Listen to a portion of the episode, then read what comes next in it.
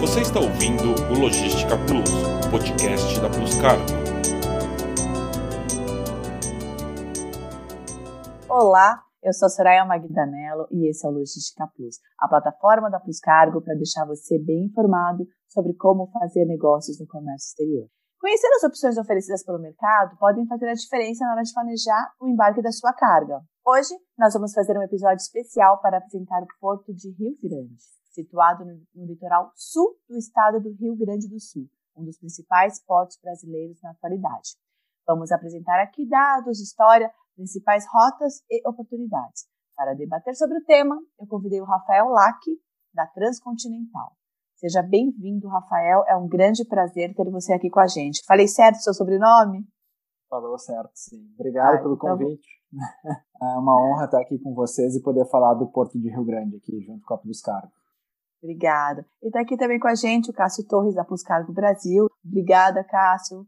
Agradeço, Soraya. É sempre um prazer. A gente estava comentando um pouco antes aqui que eu não consigo dizer não para os convites de vocês, né? E é sempre um prazer vir para cá, debater. É sempre a gente aprende, né? Com cada conteúdo que coloca aqui, que a gente participa, a gente aprende um pouquinho mais.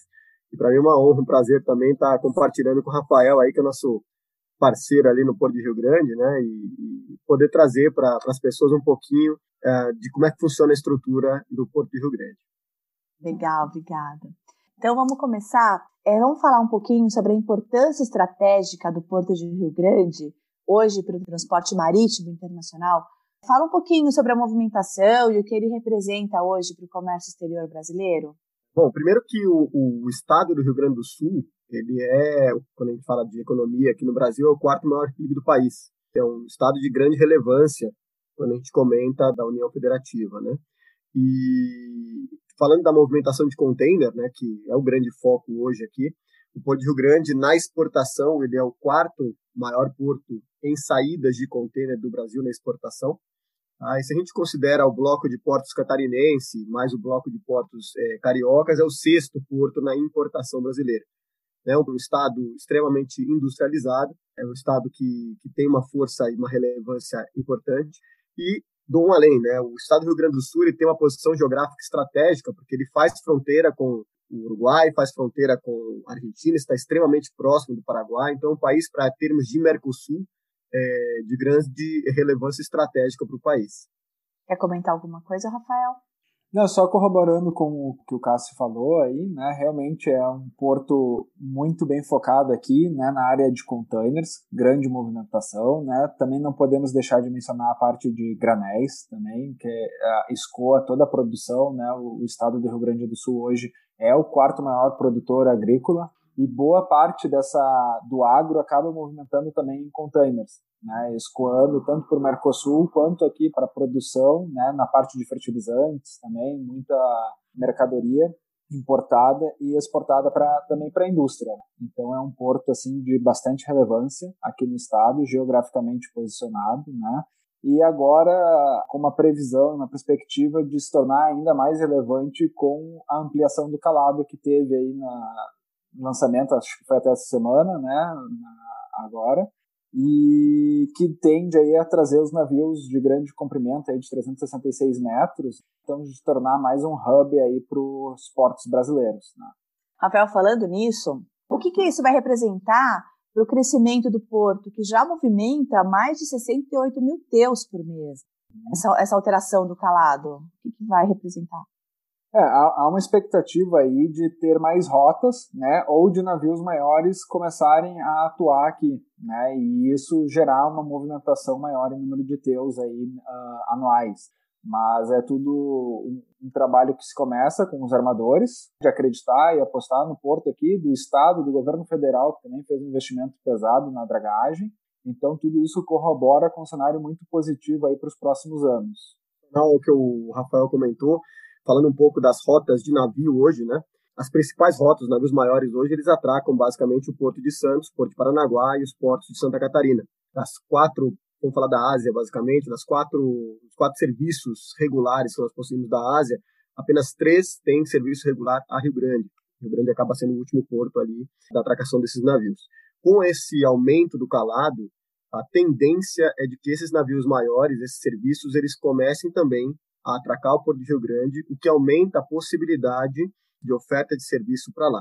Isso traz para o importador local e também para o exportador, vamos lembrar sempre que o, o, o, navio ele, ele vai e volta, né? ele é uma rotação, trazendo os navios maiores, aumentando essa oferta de espaço, você aumenta a possibilidade também do, do próprio importador e exportador ter uma redução pequena ou, ou não do, do custo do frete dele, dependendo da época do ano. Isso vai facilitar também e também vai resolver um problema que o Estado tem hoje, que é a falta de espaço, ou seja, a dificuldade, às vezes, do exportador local conseguir um booking com facilidade por conta da redução de espaço de oferta no, no momento. E como é que funciona e quais são as vantagens das rotas a partir da China, com destino a Rio Grande para o mercado do Rio Grande do Sul? Como comentei na última resposta, hoje o Porto de Rio Grande ele tem uma, uma limitação em relação aos demais base portos brasileiros por conta do, do Palada, né? Então, não são todos os serviços que atracam Santos, os portos Santa Catarina e Paranaguá que atracariam o Porto de Rio Grande. Isso acaba impactando também no volume de carga consolidada. A carga consolidada lá para o Porto do Rio Grande do Sul tem algumas particularidades diferentes de outros portos brasileiros.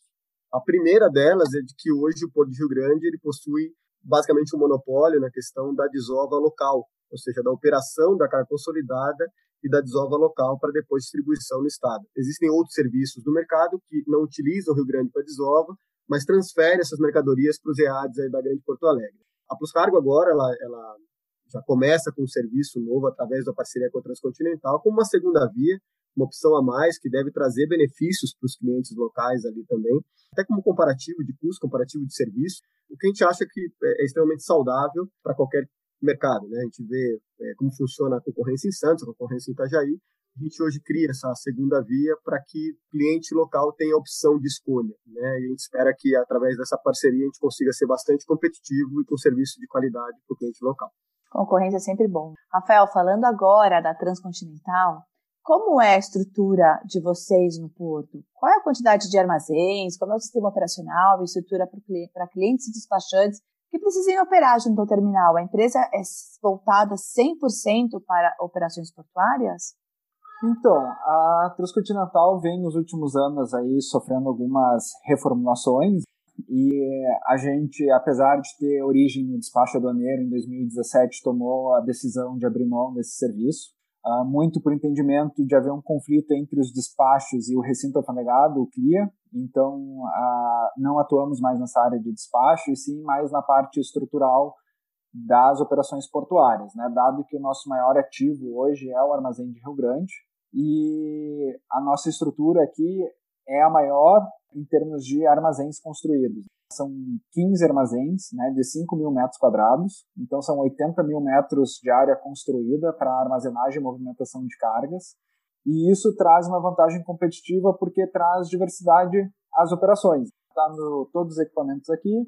Hoje a gente se tornou um centro logístico que atuam diversas empresas dentro do nosso complexo. Então tem transportadoras, operadores portuários e agora, a Plus Cargo, junto com a gente aqui na área alfanegada, é mais um serviço que a gente consegue agregar e, e trazer de benefício ao Estado. Eu acredito que a nossa posição geográfica aqui traga diversos benefícios, principalmente para o oeste do estado também, que era uma área desprovida de recintos alfandegados e não teria alternativas lá, e como o Cássio falou mais cedo, teria que ficar na mão do, do monopolista né, do, do estado. E com a gente aqui, com esse serviço com a Plus, a gente consegue atender todas as regiões do estado, reduzindo custos rodoviários e atuando de forma com qualidade e eficiência em todos os projetos. Né? Hoje a gente está com um sistema desenvolvido para todos os despachantes entrarem, controlarem os processos em tempo real com as mercadorias e eu acho que esse é um grande diferencial que a gente consegue aí atuar em conjunto com a Plus Cargo. E quais são os benefícios da integração da estrutura ao transporte rodoviário LTL? Então, devido à nossa proximidade ao porto aqui, a gente consegue reduzir pernas rodoviárias, digamos assim. Vamos pegar um caso do full container, né? Esse cara às vezes leva para a indústria dele esse full container ou leva lá para Porto Alegre para desovar em algum terminal lá e ele acaba tendo que devolver esse container em Rio Grande. Então ele acaba tendo custo da devolução, acaba tendo custo do pedágio, acaba tendo também despesas com resseguro de carga, resseguro obrigatório do transporte, né? Então, acho que aqui a gente consegue ofertar, com a carga sendo desovada em Rio Grande, um, um, um, diferencial de economia. Pela nossa proximidade dos armadores, proximidade ao porto e, não ter que carregar quilômetros um container vazio. Então, juntar uma eficiência operacional significativa. Falando um pouco do, do modelo, que já é um modelo já usual, comum aqui em Santos e Santa Catarina também, que é o modelo do LTL, né, que os terminais passam a ofertar essa perna adicional visando sempre a redução de custo e de tempo para o cliente também. Em Rio Grande, a gente passa a fazer um estudo também nesse sentido, junto à Transcontinental, Lembrando que, diferente de Santos e dos portos de Santa Catarina, Rio Grande tem uma distância para a região metropolitana de Porto Alegre elevada. Então, como disse o Rafael agora há pouco, a gente está falando de 300 a 400 quilômetros de distância né, de Rio Grande para Grande Porto Alegre, o que traz um, um custo alto de pernada rodoviária, como ele comentou. A partir do momento que você consegue diluir isso num serviço de caminhão fracionado, trazendo para os EADs aqui ou entregando na porta do cliente, isso pode trazer economias ao final. Como a gente comentou agora há pouco, a gente já tem essa lição de casa feita em Santos e Santa Catarina, e a gente está agora desenhando, fazendo contas e estudando essa possibilidade também junto ao pessoal da, da Transcontinental para carga LCE. Para o full container, esse serviço ele já existe, como disse o Rafael, a desova do, do container para depois posterior entrega é, da carga em qualquer ponto do, do Rio Grande do Sul, trazendo essa economia da devolução do vazio depois disso. Basicamente, essa operação ela acaba virando um door-to-door para o cliente é, local. Né? E vamos lembrar que a gente vive agora um momento de crise, onde as empresas buscam incessantemente a redução do seu custo de cadeia logística. Então, as empresas da, do nosso mercado, assim como a Transcontinental, Plus Cargo, a grande missão que nós temos hoje é de achar alternativas de solução para o cliente. O cliente hoje ele busca, ele bate no, no, que é o frete marítimo, chegou no limite, ele bate no que o desembaraço, chegou no limite, ele bate na armazenagem, chegou no limite, então a gente tem que buscar alternativas em cima disso. E para o mercado, como eu comentei agora há pouco, do, de, do Rio Grande do Sul, que tem essa particularidade de distância do porto para a grande metrópole, a gente precisa ser é, ágil nesse sentido. Então, essa oferta, essa oferta do serviço door-to-door pode vir no momento bastante adequado para os clientes da região. Como essa estrutura pode ser usada dentro dos regimes de trânsito aduaneiro? Acho que é legal explicar também um pouco sobre o que é DTA e o DTC, para que todo mundo entenda melhor como funciona.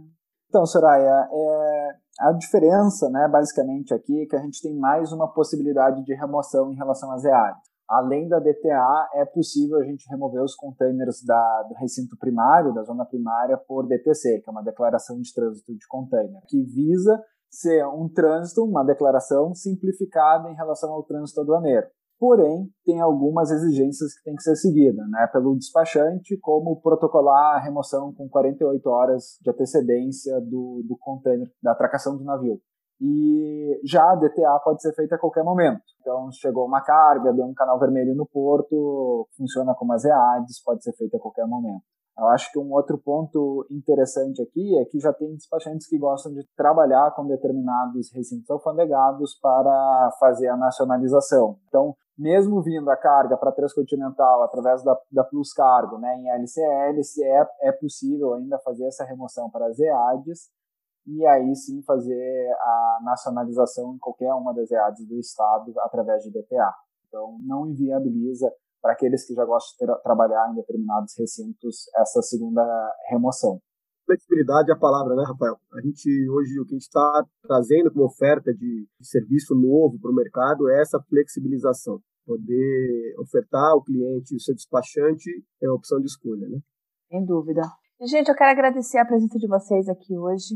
Muito importante que importadores e exportadores conheçam as vantagens de cada porto brasileiro para tomar as decisões do seu negócio, né? Muito obrigada, Rafael, pelo seu tempo. Muito obrigada, Cássio. Eu que agradeço aí a oportunidade. Obrigado, Soraya. Obrigado, Cássio. É um prazer para a gente receber. Soraya, obrigado pelo convite. Estou sempre à disposição. Chamando, a gente adequa a agenda para estar tá aqui com vocês debatendo e trazendo conteúdo para o pessoal. Ficou com alguma dúvida sobre esse tema ou precisa de ajuda para entender como fazer o transporte internacional da sua carga? A Plus Carga agora tem um WhatsApp para que você possa conversar diretamente com o nosso time de especialistas. O contato está no nosso site. Esperamos a sua mensagem. Obrigada. Você ouviu o Logística Plus, podcast da Plus Cargo.